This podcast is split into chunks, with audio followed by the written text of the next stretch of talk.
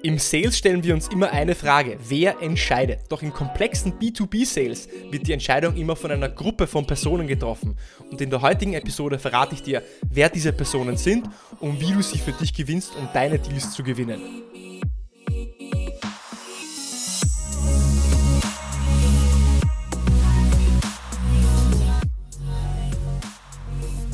Herzlich willkommen bei einer neuen Episode von Deal dein Podcast für B2B-Sales von Praktikern für Praktika. Schön, dass du auch wieder diese Woche einschaltest, um mit mir gemeinsam zu lernen, zu wachsen und deine Sales-Skills aufs nächste Level zu bringen. Und wenn du letzte Woche dabei warst, dann wirst du die Episode übers Cold Calling gehört haben, nämlich wie du den perfekten Cold, Cold Call, jetzt habe ich endlich rausgebracht, den, den perfekten Cold Call strukturierst, formulierst, um so deine Erfolgswahrscheinlichkeiten für einen Termin auch zu maximieren. Das heißt, eine sehr taktische, eine sehr operative Folge, wie du etwas formulierst, wie du etwas strukturierst. Heute geht es wesentlich strategischer zur Sache. Wir werden über ein sehr strategisches Thema sprechen.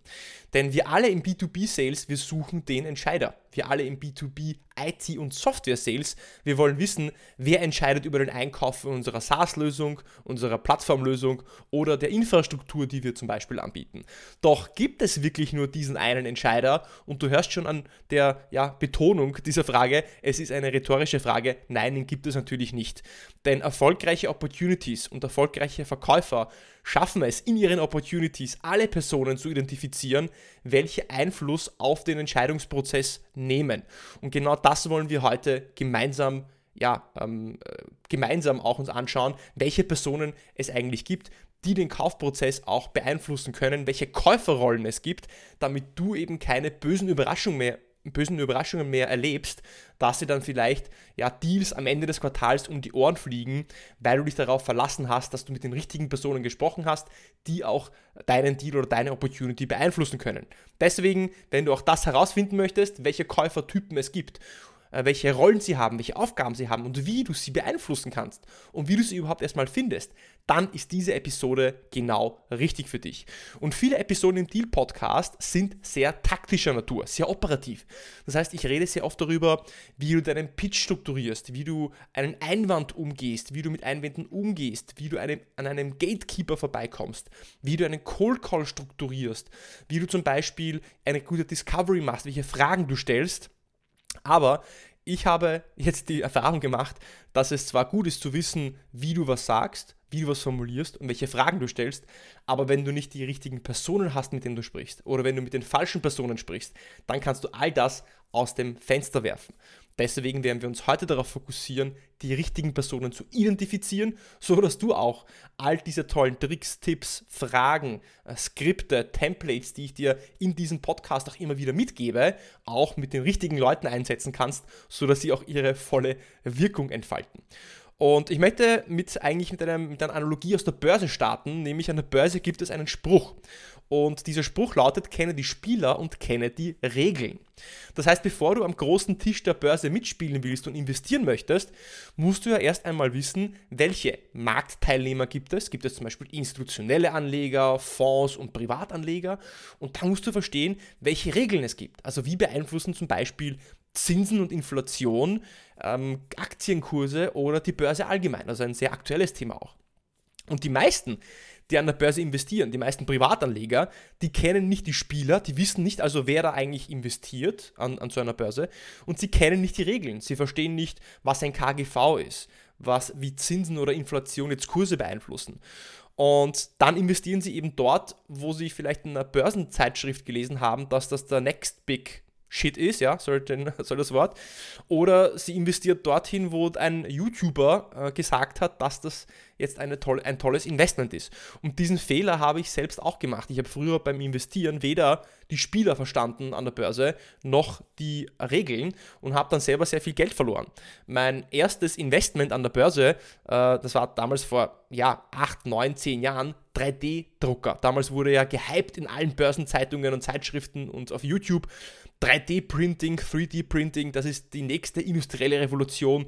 Investiert jetzt in diese ETFs und werdet reich sein. Die Realität ist, dass diese ETFs innerhalb von sechs Monaten ja, äh, gegen den Süden abgestürzt sind und äh, bis heute sind meine ja, tausende, tausende Euro an Investment äh, nicht beim Einstandswert. Das heißt, ich habe noch immer einen Verlust und das nach acht Jahren. Und deswegen verlieren die meisten Anleger Geld, weil sie eben nicht die Regeln und nicht die Spieler äh, verstehen. Und ähm, erst wenn sie dann diese Fehler gemacht haben, einmal gemacht haben, dieses Lehrgeld bezahlt haben, sich mit den Regeln und den Spielern beschäftigen, dann in der zweiten Runde, vielleicht im nächsten Bullmarkt, sind sie dann erfolgreich. Und dieses Lehrgeld habe ich auch gezahlt. Und dieses Lehrgeld zahlst du im B2B-Sales. Und jetzt möchte ich die Brücke schlagen. Es geht hier also heute nicht um Investmentstrategien oder Investment-Tipps. Dieses Lehrgeld im B2B-Sales zahlst du dann, wenn du viele Opportunities hast, die nicht konvertieren, die dir um die Ohren fliegen, wo du plötzlich geghostet wirst, weil du zwar den richtigen Pitch gehabt hast, das perfekte Deck gehabt hast, das Problem verstanden hast, ähm, ja, äh, den richtigen Cold Call gemacht hast, richtig qualifiziert hast, Medic angewendet hast, ähm, die äh, Required Capabilities zu deinen Value Propositions gematcht hast, aber wenn du nicht mit den richtigen Leuten gesprochen hast, wenn du nicht die Spieler kennst, dann wirst du zuerst dieses Lehrgeld zahlen, weil du plötzlich dich wundern wirst, warum konvertiert hier nichts. Und dann wirst du dich anfangen zu beschäftigen, welche Käufertypen es gibt in so einem komplexen B2B-Sale. Und bevor du deine Strategie jetzt anpasst, wie du in einen Account hineinverkaufst, bevor du dir eine Strategie zurechtlegst für deine neue Opportunity, die du jetzt vielleicht am Haken hast, musst du wissen, welche Spieler es gibt und welche Regeln es gibt. Und mit Spieler meine ich die Personen im Unternehmen, welche den Kaufprozess beeinflussen und welche Regeln sie haben und welchen Regeln sie folgen. Denn viele Seller, die nicht nach Medic arbeiten, Medic, das Framework gibt dir ja schon eine sehr gute Guideline, wie du genau diese unterschiedlichen Personen und Käufertypen in einem Sales-Prozess identifizierst, die suchen einfach nur nach dem Entscheider. Also Entscheider unter Anführungszeichen, auch in Singular, weil wir gehen so oft stillschweigend davon aus, es gibt eben diesen einen Entscheider, aber den gibt es nicht. Denn es ist immer eine Gruppe von Personen, die sich gegenseitig beeinflussen. Und ja, es gibt den Economical Buyer, also den ökonomischen Käufertypen, der dann das Budget freigibt und der schlussendlich entscheidet, ja, wir machen das mit ihnen. Aber dieser wird beeinflusst von anderen Akteuren. Und diese interagieren gemeinsam. Also du musst alle Akteure kennen und nicht nur einen Economical Buyer. Denn wenn du dich nur auf diesen einen Entscheider fokussierst, diesen Economical Buyer vielleicht sogar, der das Budget freigibt, dann lässt du eben sehr viele andere aus, welche du für dich zuerst gewinnen musst, damit diese dann auch den Economical Buyer für dich mit beeinflussen können und dann auch diese Opportunity gewinnst. Was bringt dir das? Deine Opportunities werden dir nicht in letzter Zeit, jetzt es zum dritten Mal, um die Ohren fliegen. Deine Forecasts werden genauer sein. Du wirst deine Prozesse mehr unter Kontrolle haben und einfach besser schlafen, weil du genauer verstehst, wie das Unternehmen intern die äh, Entscheidung trifft, weil du mit all diesen Personen gesprochen hast. Und ich weiß nicht, wie du darüber denkst, aber meine Erfahrung hat mir gezeigt, dass wenn wir Verkäufer, wenn wir Seller kein Verständnis dafür haben, welche Personen den Kaufprozess beeinflussen, dass wir sehr oft dann mit den Leuten sprechen, die einfach nett sind, mit denen wir uns wohlfühlen, die unser Produkt mögen, die den richtigen Titel haben, die zum Beispiel, ah, die hat den Titel CMO, das muss die, muss die richtige Person sein, oder welche wir einfach schon kennen. Das heißt, wir gehen, wenn wir keine Struktur haben für diese Personengruppe und sie so richtig zu finden, dann gehen wir oft den Weg des geringsten Widerstands. Und das ist meistens der falsche Weg, auch im Leben. Den Weg des geringsten Widerstands zu gehen, ist meistens der Weg, der nicht mit, mit Wachstum verbunden ist. Und im Leben geht es auch oft einfach um sich ja, zu, herauszufordern und zu wachsen. Nicht immer, aber sehr oft. So, warum ist das jetzt so wichtig? Wer wann entscheidet und wer wann beeinflusst, das ändert sich fließend in jeder Opportunity. Wenn du also zum Beispiel im Enterprise-Segment tätig bist oder auch im SMB-Segment tätig bist und fünf Kunden oder 50 Kunden hast und bereits eine Opportunity mit diesem äh, Account abgeschlossen hast, dann heißt es nicht, dass jetzt die gleiche Personengruppe, der Käufer, wieder für diesen nächsten Deal auch zuständig sein wird. Weil die Personen, die für den 10.000 ähm, Euro Deal die richtigen waren, werden nicht die Personen sein, die jetzt plötzlich für den 500.000 Euro Deal die richtigen sind. Das heißt, du darfst da nicht in diese Falle tappen, dir zu denken, es sind immer die gleichen Personen. Aber die gute Nachricht ist, unabhängig davon, wie viele Personen deine Opportunity beeinflussen und egal welchen Titel sie haben, es gibt immer die gleichen vier Rollen, immer die gleichen vier Rollen in einem komplexen B2B-Sales-Prozess im IT- und Software-Sales, welche hier ihre Finger mit im Spiel haben. Und der Einfachheit halber werde ich jetzt im Rest des Podcasts diese Spieler äh, oder diese Typen einfach nennen Käufer oder Buyer, ja, je nachdem. Im, im Gespräch werde ich es dann vielleicht anders. Äh, also entweder Käufer oder Buyer, eines dieser vier, dieser, dieser zwei Wörter werde ich verwenden. Was ist denn also ein Käufer oder ein Buyer? Definieren wir das zunächst einmal, bevor wir uns auf diese vier Käufertypen stürzen. Ein Käufer ist jemand, der Einfluss darauf hat, ob dein Deal zustande kommt oder nicht. Ja, ein Käufer ist jemand, der einen Einfluss darauf hat, ob dein Deal zustande kommt oder nicht. Nicht, nicht zwangsweise die Entscheidung trifft, aber sie beeinflussen kann. Deswegen ist der erste Schritt, dass wir diese vier Käufertypen erst einmal verstehen, sie identifizieren und mit ihnen irgendwie in Kontakt treten und sie beeinflussen, also die, die Käufertypen, die, ähm, diese Buyer beeinflussen. Und diese vier Käufer sind der Economic Buyer, der User Buyer, der Technical Buyer und der Champion. Economic Buyer, User Buyer, Technical Buyer, Champion. So, und jetzt, wie lange äh, nehme ich diese Folge mittlerweile jetzt schon auf? Das sind jetzt mittlerweile, ja, 10 Minuten. Jetzt kommen wir zu diesen vier äh, Käufertypen endlich und wir gehen jetzt in ins Detail äh, wie du sie äh, identifizierst, was für eine Aufgabe sie haben und welchen Fokus sie haben, so dass du die Spieler verstehst und auch die Regeln verstehst. Fangen wir mit dem Economic Buyer an oder der Economical Buyer, wie oft, oft auch genannt wird. Und der Economic Buyer hat als Aufgabe oder als Ziel, das Budget freizugeben und er entscheidet darüber, ob jetzt deine Leistung, deine SaaS-Lösung, deine Plattform, Infrastruktur, Produkt eingekauft wird. Er sitzt sozusagen auf der Geldbörse und hat ja das letzte Wort. Und es gibt ja diesen Spruch, äh, wer auch immer das Gold hat, macht die Regeln. Also der Economical Buyer hat das Gold und er macht die Regeln. Und der ultimative Grund, warum ein EB, Economical Buyer, Ja sagt und sagt, hey, wir machen das mit Ihnen, ist, dass du mit deinem Produkt, Dienstleistung oder Service einen positiven Einfluss auf die Bottomline des Unternehmens hast. Das bedeutet, dass du die, den Umsatz irgendwie steigern kannst, indirekt oder direkt, dass du Kosten einsparen kannst oder dass du Risiko minimieren kannst. Ja, eines von diesen drei, drei Dingen ist es meistens. Oder dass du vielleicht ja, Innovation beschleunigst und so vielleicht mehr Umsatz bringst.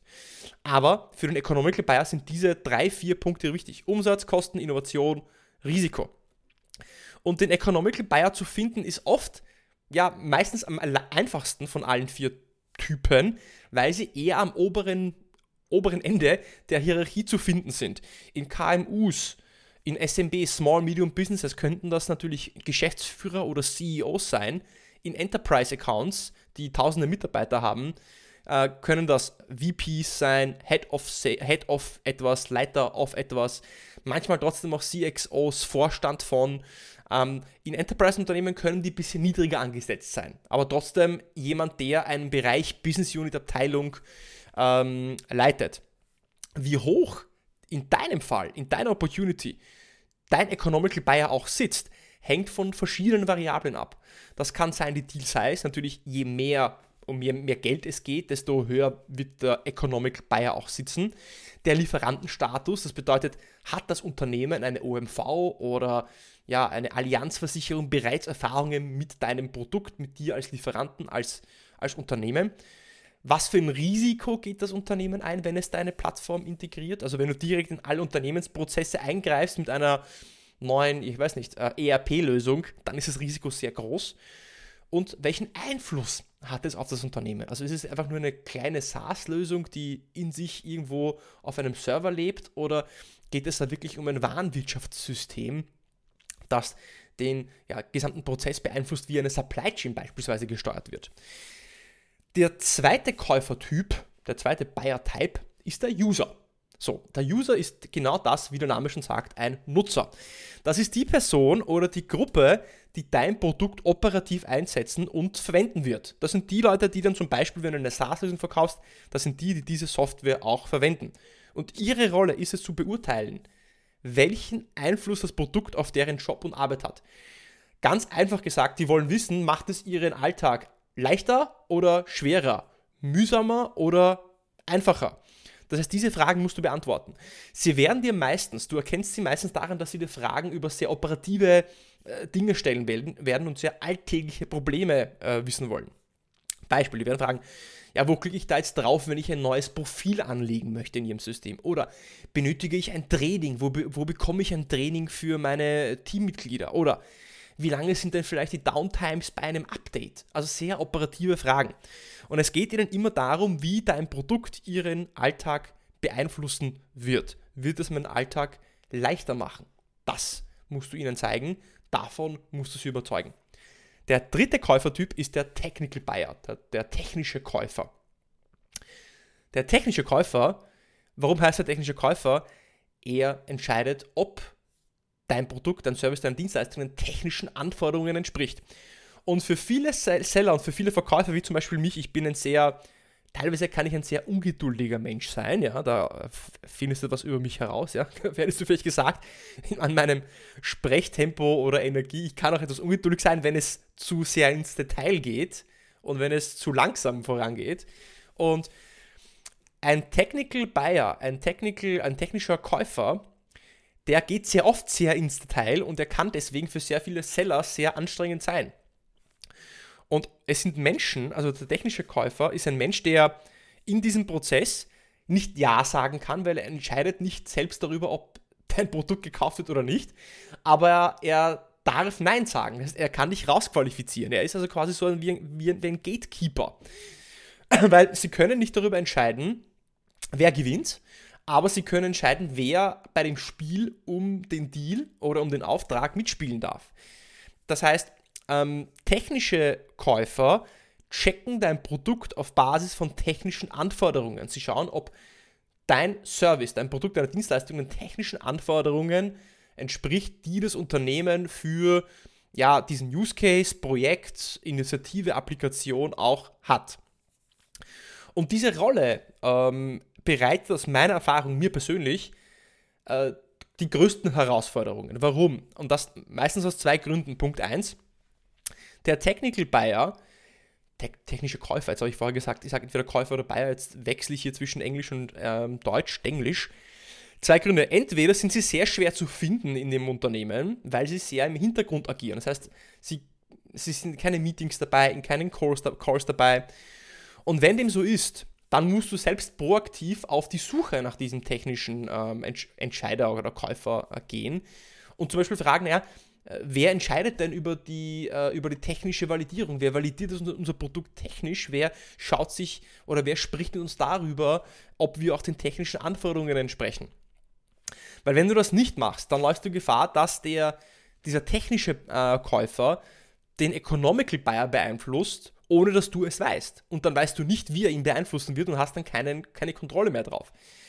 Und der zweite Grund, warum diese Käufer, dieser Käufertyp so tricky kann, sein kann, ist, dass er vielleicht zu sichtbar ist und es scheint so, als ob er selbst der Economical Buyer ist.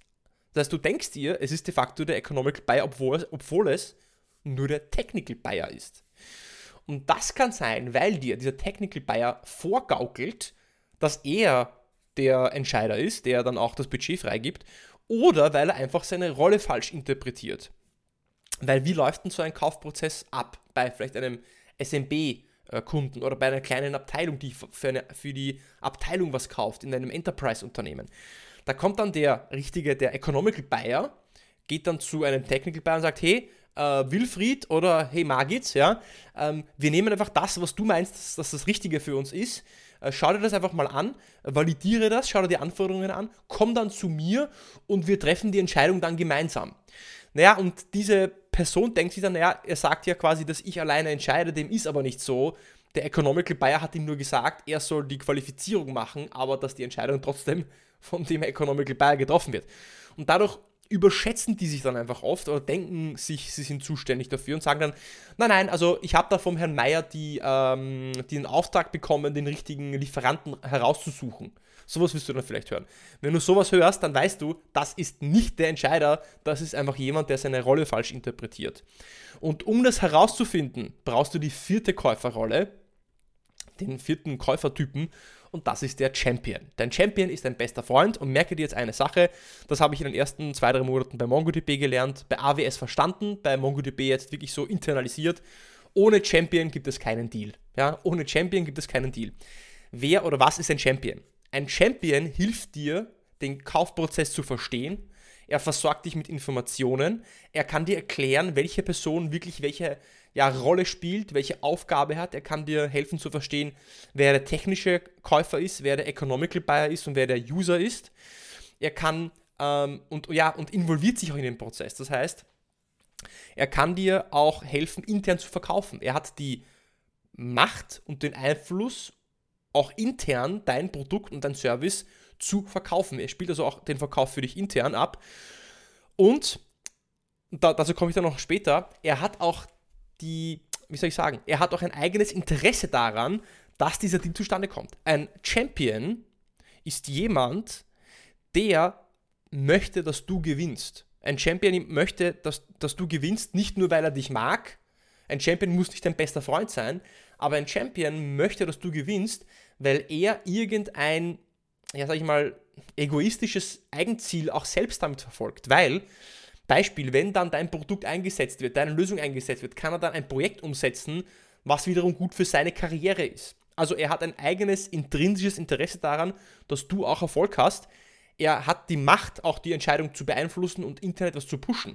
Und testen kannst du das damit, indem du beispielsweise sagst, naja, lieber Champion, äh, kannst du mir dabei helfen, ein Meeting zu organisieren mit dem Economical Buyer?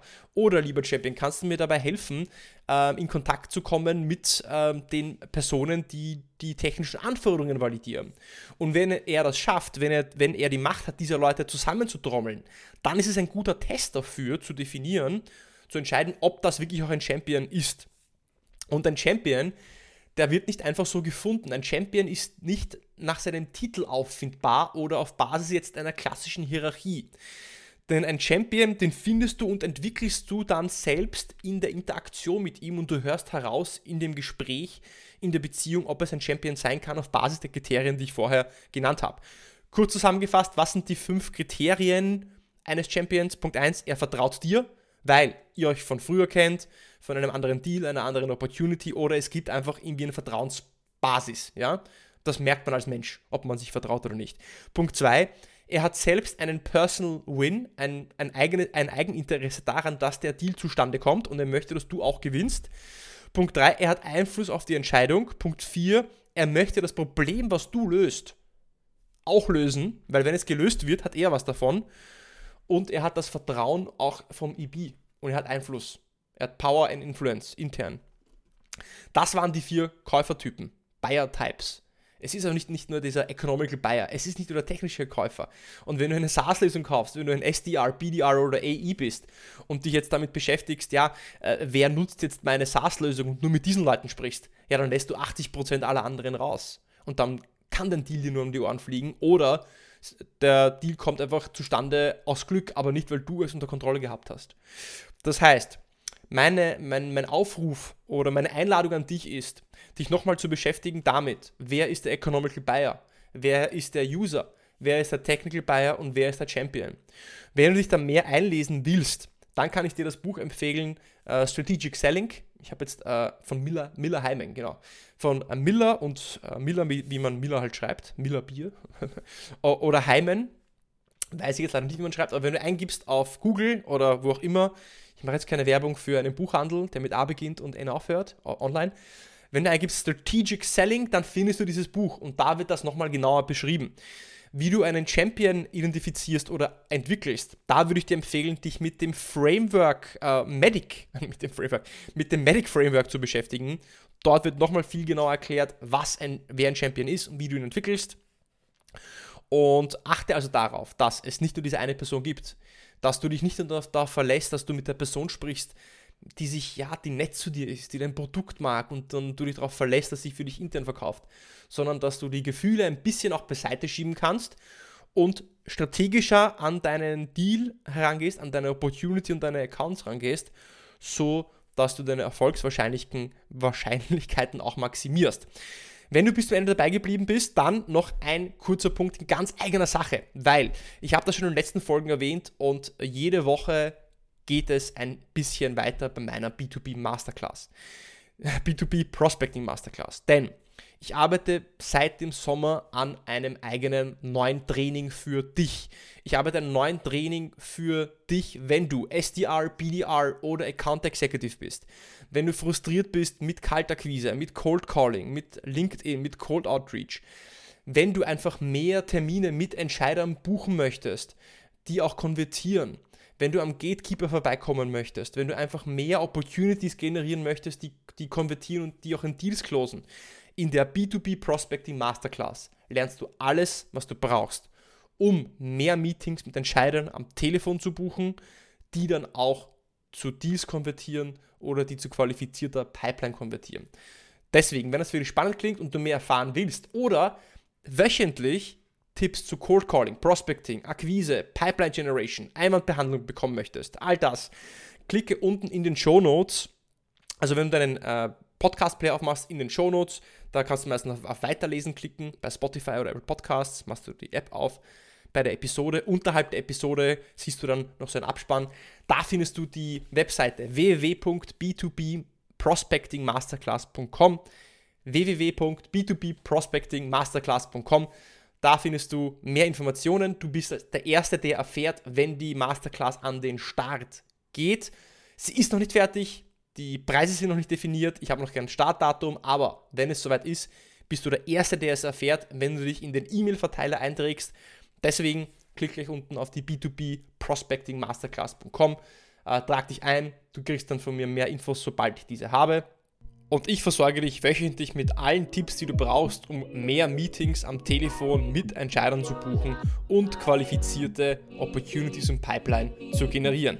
Deswegen klick dich gleich rein www.b2bprospectingmasterclass.com.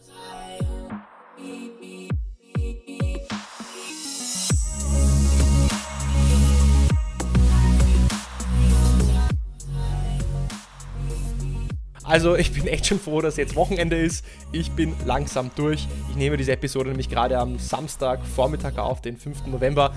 Ich starte jetzt mal in mein Wochenende. Ich wünsche dir, wenn du diese Folge hörst, egal wo du bist, was du tust und wann du sie hörst, einen erfolgreichen Tag, eine erfolgreiche Woche, ein erfolgreiches Quartal und egal wann du sie hörst, bis zur nächsten Woche beim Deal Podcast.